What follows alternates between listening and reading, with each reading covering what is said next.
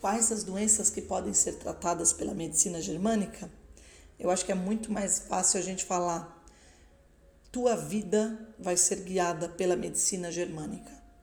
Não as doenças vão ser tratadas, vamos pensar assim, vamos ser muito mais amplos.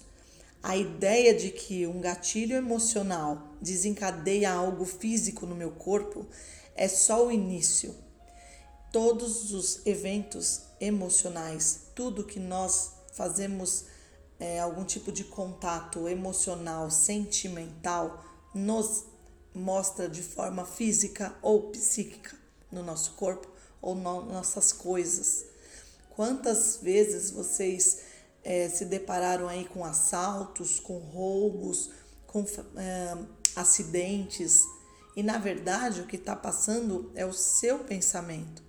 A gente sempre vê melhorar nossa vida, atrair pessoas legais, ganhar na loteria, não é? Tudo de bom, né? Poder viajar, conhecer o mundo, fazer um curso legal. Tudo isso são vontades, desejos que nós temos, mas são baseados em possibilidades, em probabilidades. Só que essas possibilidades e, probabilidades, quem delimita é o seu pensamento. Então, quando a gente fala em medicina germânica, é lógico, o Dr. Hammer ele trouxe a medicina germânica para falar de câncer, somente câncer. Depois, com o tempo, foi abrindo as possibilidades de falar de doenças. Depois, a gente foi falando um pouquinho sobre doenças psíquicas. E eu vou além, nossos alunos, é a comunidade que eu faço parte, a gente vai além, a gente fala sobre a nossa vida.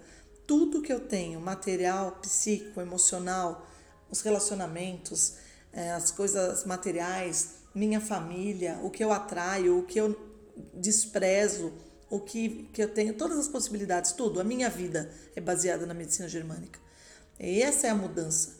Essa é, é a visão mágica da medicina germânica que eu queria trazer para vocês. Então, se a gente for falar de doenças, todas as doenças são tratáveis pela medicina germânica, mas a gente vai além. A sua vida vai ser guiada pela medicina germânica, tá bom?